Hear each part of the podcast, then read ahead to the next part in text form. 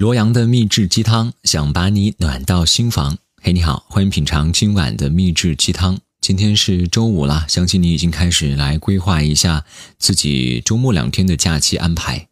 有人开心，有人难过，当然有人幸福。那么今天早上清晨的时候，习惯性的醒来刷了一下微博，就发现一个热搜上炸裂的消息。我相信大家关注的都知道，薛之谦在今天凌晨四点的时候发了一条微博。一段文字加了一张图片，图片上是两个影子手牵着手，大概意思就是说他要复合了。没错，他的前妻高新磊也发了同样的图片，加了两行文字。因为我记忆能力不好，所以呢，我没法跟各位准确无误的分享。各位要感兴趣的话，可以去上面搜索一下。距离我看到这条微博的时候，点赞数已经超过了三百五十万了。可能之后还会更多吧，所以反反复复，又出现了很多人在八卦薛之谦之前为什么跟前妻分手，薛之谦复合的原因是什么，等等一系列的。我觉得终归一点，在信息当中所得到的就是复合。那么今天我正好遇到了一篇有关于复合的文章，可能你目前的感情状态是处于一种藕断丝连。可能你正在纠结，到底他来找你要不要复合，等等很多的困惑和纠结。这篇文章我希望分享完之后能够给你一些帮助。今天的文章掌勺大厨叫做波杰克，文章名字叫《不要再拿复合来开玩笑了》。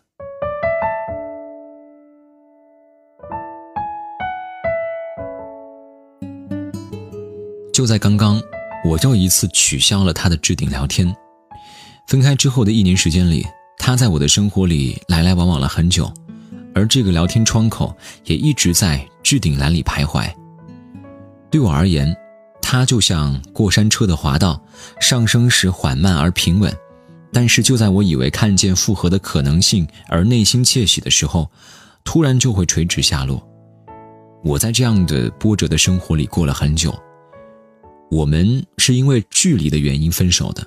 那个时候，因为远在两座不同的城市，陪伴的缺失感让他无法坚持。分手那天，他说了这样一句话：“很遗憾，我们不是因为不爱了才分手的。”到后来，这句话成为了复合的信号灯，在我往后的日子里不停地闪动着。消沉了大半年的时间，最近我终于是忍不住，我跑到他所在的城市，以吃饭的名义将他拉了出来。我希望他能够告诉我，我究竟需要做一些什么，我才能够挽回这段不该失去的关系。跟我聊了好几个小时之后，他终于说了一句：“我希望你多花一点时间来陪我。”听到这句话，我像是溺水时抓到救生圈一样，突然喘了一口气。如果说更多时间的陪伴就能够填补他对这段感情的遗憾，那我愿意用加倍的时间去做到这一点。从餐厅出来之后。我们仿佛回到了当初恋爱时的生活，十指紧扣着送他回家。他要叫我在这多留几天，他要带我去吃一些好吃的。走到家门口的时候，我自然而然地给了他一个拥抱，然后我问他：“我说，那我们可以重新再在一起吗？”我以为答案应该是呼之欲出的，我以为再一次十指紧扣已经超越了普通朋友的关系，代表着我们已经再次认可了对方。但是他突然冷淡了下来。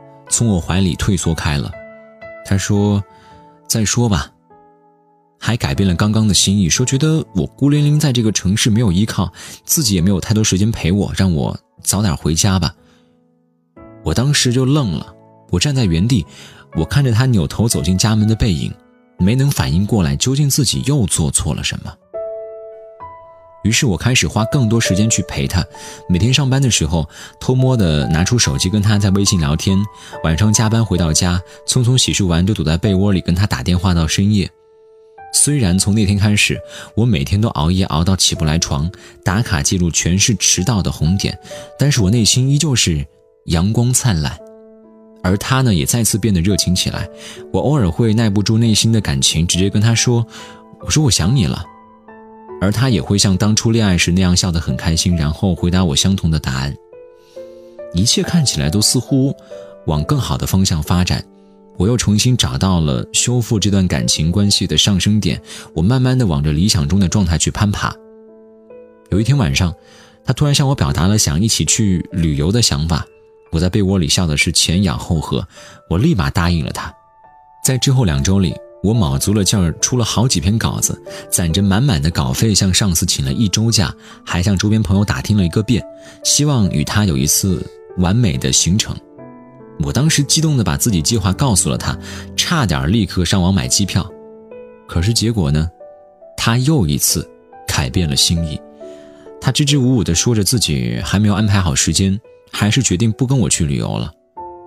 我茫然地表示了理解，然后取消了假期，继续回到办公室上班。结果，打开手机却看到他跟朋友出发旅游的朋友圈。我徒劳地待在已经请了假的办公室里，为了他而赚来的稿费，买来了喝了吐的啤酒和难闻的香烟。我绝望地看着没有回音的手机，我还要故作无所谓的姿态告诉他：“好好享受，玩得开心。”他旅游回来之后，继续每天跟我像情侣一般的聊天、打电话，似乎一切都没有变过。可是昨天晚上，他突然在微信里问我。最近有没有喜欢的人？有没有打算谈恋爱？我本以为这是一个复合的信号，心里最后一次燃起了希望。结果，问完我以后，他又说自己决定努力去考研，不谈恋爱了。这一前一后的句子，仿佛在跟我说：“你呀，快去找个新欢吧，别想着我了。”我回想着他对我说过的话，给过我的希望，最后一次问他。我说：“你到底希望我们怎么相处？我只有这一个问题。这是我最后一次以乞求者的身份问他这个问题。我奢望着这次能有不一样的答案。”朋友，他的回复里只有这两个字，但是已经足够杀死我所有的幻想。我以为我能通过改变自己来挽回这段感情，最后发现原来决定权从来就不在我手里。我跟着他的想法去改变。最后又被他的想法所杀死。他还说，如果觉得我做的事情都是因为他叫我做我才做，那我其实根本就不爱他。我在被窝里抹着眼泪，却没有勇气把他拉黑或者删掉。我已经把自己的生活改造成他所说的样子了，似乎已经没有办法去逃离了。唯一能做的就是在他对我说晚安的时候，绝望的回复他。我说你别说这两个字了，以后换一句吧。最后，身边的朋友说，他给自己留了所有的后路，却没有给我留下过任何选择。我沉默着，没有表示认可，因为一切的改变、付出，我都没有被逼迫过，只是我自己抱着美好的幻想，我做着一些以为能够感动他，结果只是感动了自己的事情。但是。我以后再也不会这样做了，真的。没什么，我也没那么难过，也不是第一次遇到这样的结果。放开手，谁能勇敢不回头？都怪开始的美，牵淡了现在的愁。无法否认美好的从前，那全是舍不得你的根源。无法忍受永远这句谎言，任由爱在手中忽明忽灭。我也只能对你说谢谢不送，请你慢走。苦恼追究谁对谁错，不如早点醒来继续存活。我也只能少联络，偶尔想到你也是否会想到我？没有缘分就别再拉拖。见坏就收。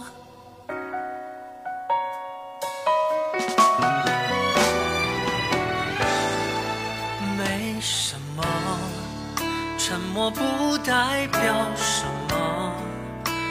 也不是第一次，就期待过头，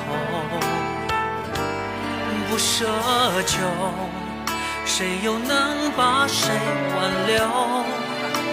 都怪人太寂寞，晚风了，深陷其中，不想走。我也只能对你说，谢谢不送，请你慢走。对谁错，不如早点醒来，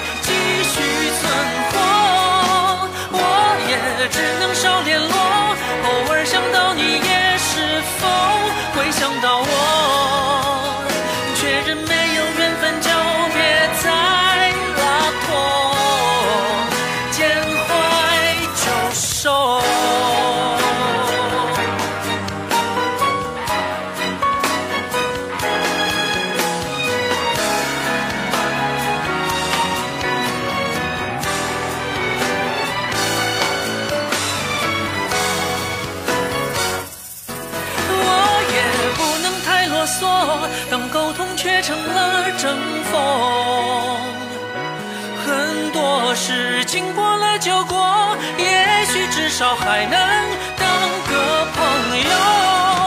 我也只能停止说，可不可能重新来过？